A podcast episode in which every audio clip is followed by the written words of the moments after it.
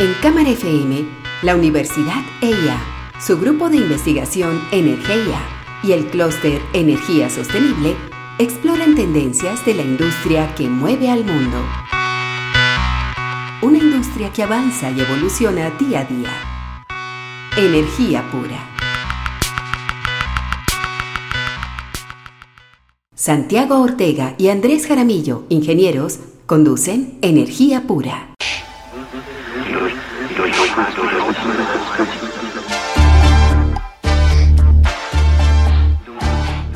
Esta semana en Energía Pura queremos hablar de un tema coyuntural que tiene que ver con las elecciones a Congreso y con las consultas presidenciales para las próximas elecciones en Colombia.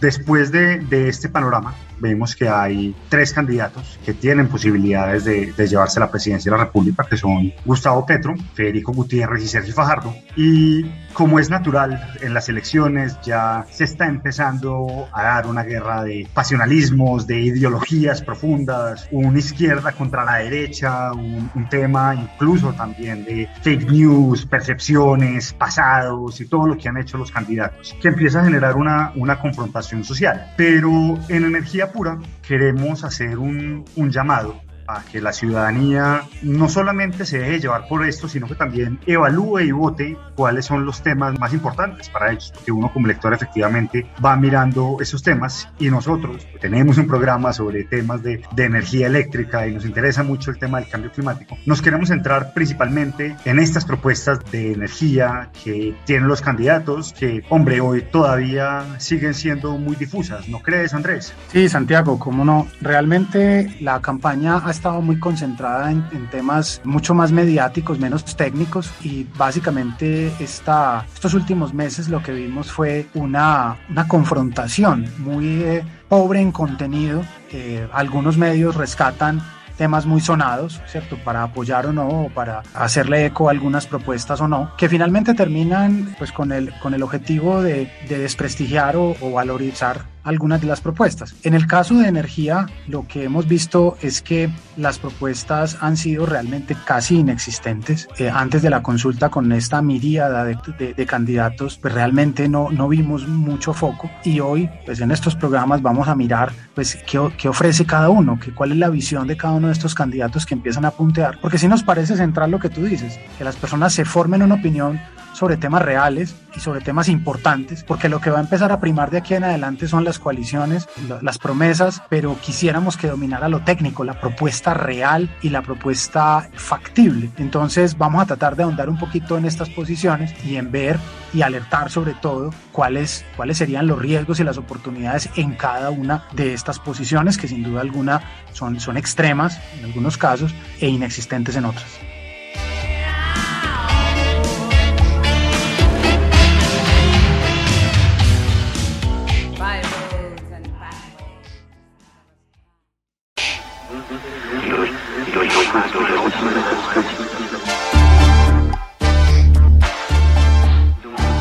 Esta semana en Energía Pura estamos hablando de las propuestas que tienen los candidatos presidenciales que ya se pudieron inscribir oficialmente para el momento de la realización de este programa. Propuestas sobre energía, sobre medio ambiente, sobre desarrollo. Y dado que en Energía Pura tratamos de ir a fondo sobre los temas de energía, nos hemos dado la tarea de buscar información sobre las propuestas específicas de tres candidatos, eh, de los tres que tienen al parecer la mayor opción de llegar a la presidencia, Federico Gutiérrez, Gustavo Petro, y Sergio Fajardo. Y arrancando con la propuesta de Gustavo Petro, Santiago, vemos cosas positivas y luego hablaremos de los riesgos y de aquellas cosas que no nos parecen tanto. ¿Tú qué ves de positivo en la propuesta en temas de energía de Gustavo Petro? Pues Andrés, aquí hay que también hacer un, un disclaimer para los oyentes y es que todavía no hay un documento donde la propuesta esté estructurada. Entonces, estas opiniones y esto que vemos es a partir de lo que hemos visto en los medios y de las declaraciones de Petro. Lo más positivo que tiene la propuesta propuesta de Petro es que es la que tiene la, la apuesta más importante por la descarbonización. Cuando Petro dice vamos a dejar de hacer exploración de petróleo, quiere decir que toma un paso decidido para diversificar la industria, para unirse a la lucha global contra, contra el cambio climático y de alguna manera hacer que Colombia deje de, recibir ingresos de petróleo en un mediano plazo para cambiar de, de, de foco en un, en, un, en un, mediano plazo. Entonces, por este lado es una propuesta muy positiva, pero tiene unas complejidades, por ejemplo, que el parar la, la, la exploración de petróleo termina afectando directamente las finanzas del Estado en el mediano plazo. ¿No crees, Andrés? Sí, Santiago, aquí el, aquí el asunto es el tiempo, ¿no? Todos hemos visto cómo Estados Unidos mismo, China, países industrializados ya le han puesto fecha a los hidrocarburos, pero es un tema del tiempo. Estos países son muy conscientes de que la era del petróleo está de salida, pero no ya. Entonces, como bien dices, un frenón en seco es muy peligroso desde el punto de vista financiero y desde el punto de vista del abastecimiento energético, porque ahí hay, una, hay un riesgo, pues si este programa llegara a oídos del doctor Petro, le diría, hombre, yo buscaría gente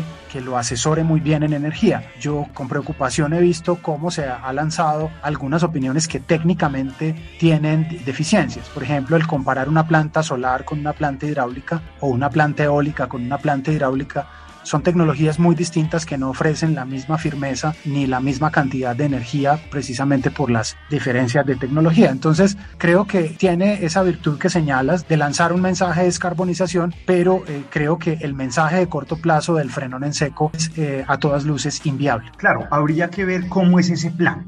¿cierto? Porque yo creo que la descarbonización es una cosa en la que todos los países tenemos que, que, montarnos, pero sí tenemos que saber cómo hacer ese plan para que efectivamente seamos capaces de competir y de tener, digamos, una transición suave que no genere grandes traumatismos en el resto de la industria. Recordemos que el petróleo es algo que está por debajo de toda la economía colombiana.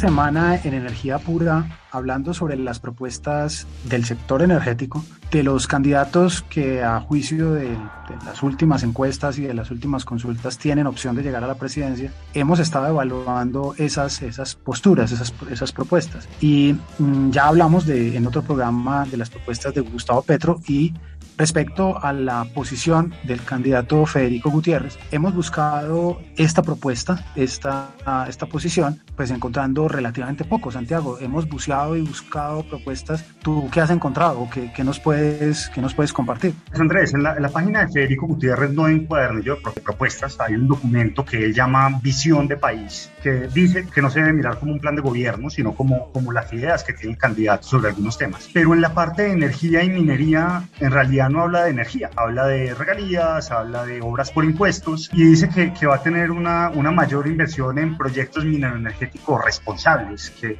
en realidad para el tema energético no dice mucho. Sin embargo, más adelante en la parte del medio ambiente dice un apunte, voy a leer textual. Junto a las fuentes de energía renovables, eólica y solar, impulsaremos otras alternativas como el hidrógeno verde e impulsaremos la economía circular a través de incentivos económicos que permitan la generación de empleo y la reducción de los residuos que producimos. Y manda unas señales interesantes, importantes de tener energía solar y energía eólica, de hablar de hidrógeno y economía circular. De alguna manera, la lectura que hacemos desde energía pura es que, que se quedan muy cortas, que es como una lista y un derrotero de cosas, pero que no, no ve la complejidad del asunto detrás. ¿No crees, Andrés? Por supuesto, el hecho de que tengamos que reforzar la matriz con energía eólica y energía solar, que valga la pena decir, no son las únicas renovables. Si el candidato quiere hablar de renovables, debería hablar de biomasa y de energía hidroeléctrica, es, es, una propuesta muy, muy simple, ¿cierto? Nosotros quisiéramos ver algo mucho más cuajado en, términos de, de, lo que hemos venido hablando de la transición energética, de la descarbonización, de la digitalización, de la democratización, etcétera, y de toda esa industria esa cadena productiva del sector eléctrico que se está transformando y cómo podemos aprovechar la potencialidad que tenemos en materia energética. Esperaríamos que las consultas y los acercamientos que está haciendo el candidato Gutiérrez los lleven también a proponernos a los colombianos una política energética eh, pues seria, estructurada, con visión de futuro y con visión de realidad ajustada a nuestras condiciones y a nuestras posibilidades, pero lamentablemente pues hasta ahora no, no, no la conocemos. Yo creo que, que un, consejo para el doctor Gutiérrez, si llega a escuchar este programa, es que efectivamente estos temas los elabore un poco. Cuando habla de economía circular, diga un poco cuáles son los problemas de la economía circular y cómo los quiere hacer. Igual también con el tema de generación de, de residuos. Con el tema de hidrógeno hay unas, unas discusiones muy complejas de lo que puede pasar y cómo desarrollar ese, efectivamente un ecosistema del hidrógeno. Entonces también lo invitamos, así como invitamos al doctor, al doctor Petro, a que efectivamente sean capaces de trazar unos mapas y unas hojas de ruta y unos planes de cómo materializar esta visión.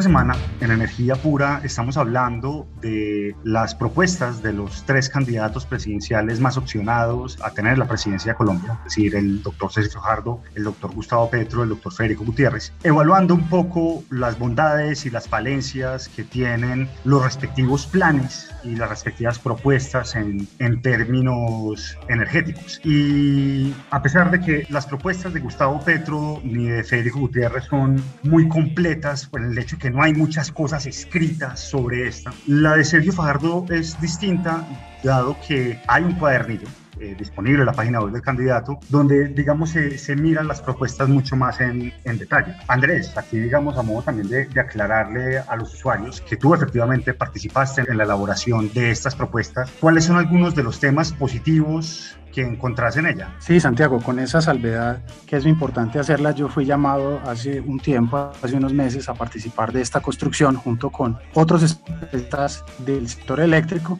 y básicamente se ha hecho una conversación durante varios meses sobre aquellos asuntos que son prioritarios para el país. Lo primero, el reconocimiento de que efectivamente la matriz energética colombiana debe ser limpia, debe ser resiliente y debe ser, digamos, armónica con los compromisos eh, medioambientales. También que consulta las problemáticas en torno a las consultas previas eh, a los reclamos que hace la sociedad en términos ambientales y sociales y con base en eso propone una hoja de ruta para el desarrollo de varios temas. Lo primero es lograr la electrificación o llevar energía a esas comunidades que hoy todavía no la tienen, que son alrededor de 400 mil usuarios en, en, zonas apartadas, que tienen un servicio precario de, de, de energía. Lo otro es el desarrollo de capacidades técnicas y tecnológicas para afrontar la, la, transición energética que sin duda pues ofrece unas oportunidades de creación de empleo importantes, el despliegue de nuevas tecnologías como las microredes, las, el almacenamiento, etcétera, y asuntos digamos colaterales a la energía interesantes como son la construcción sostenible y la movilidad sostenible, la movilidad digamos eléctrica y de estas otras tecnologías que son bajas en carbono. Entonces, pues como bien decías al inicio del programa,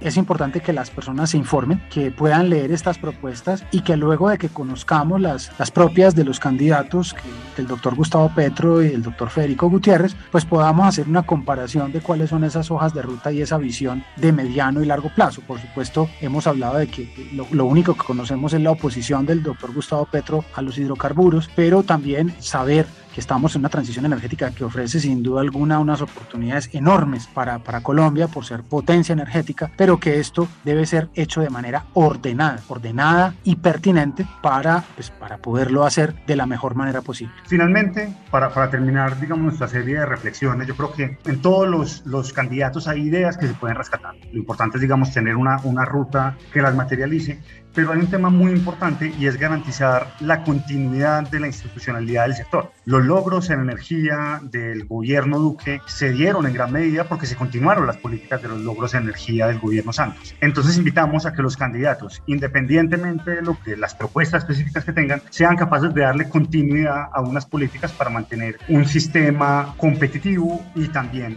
que pueda meterse en la transición energética que necesitamos.